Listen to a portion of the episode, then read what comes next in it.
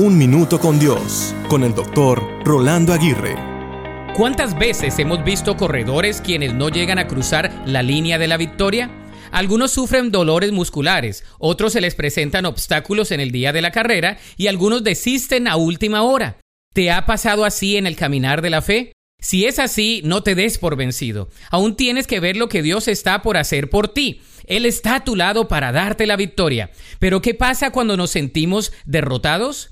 Como dicen por ahí, la victoria es más dulce cuando ya conociste la derrota y la victoria más dura es sobre uno mismo.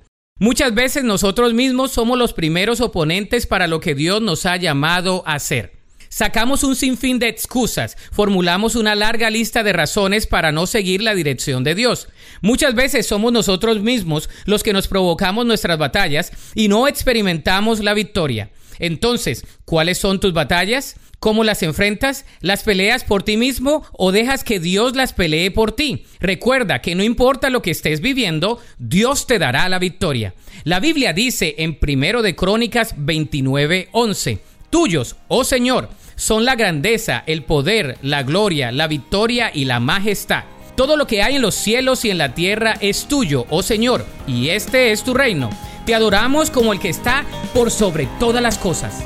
Para escuchar episodios anteriores, visita unminutocondios.org.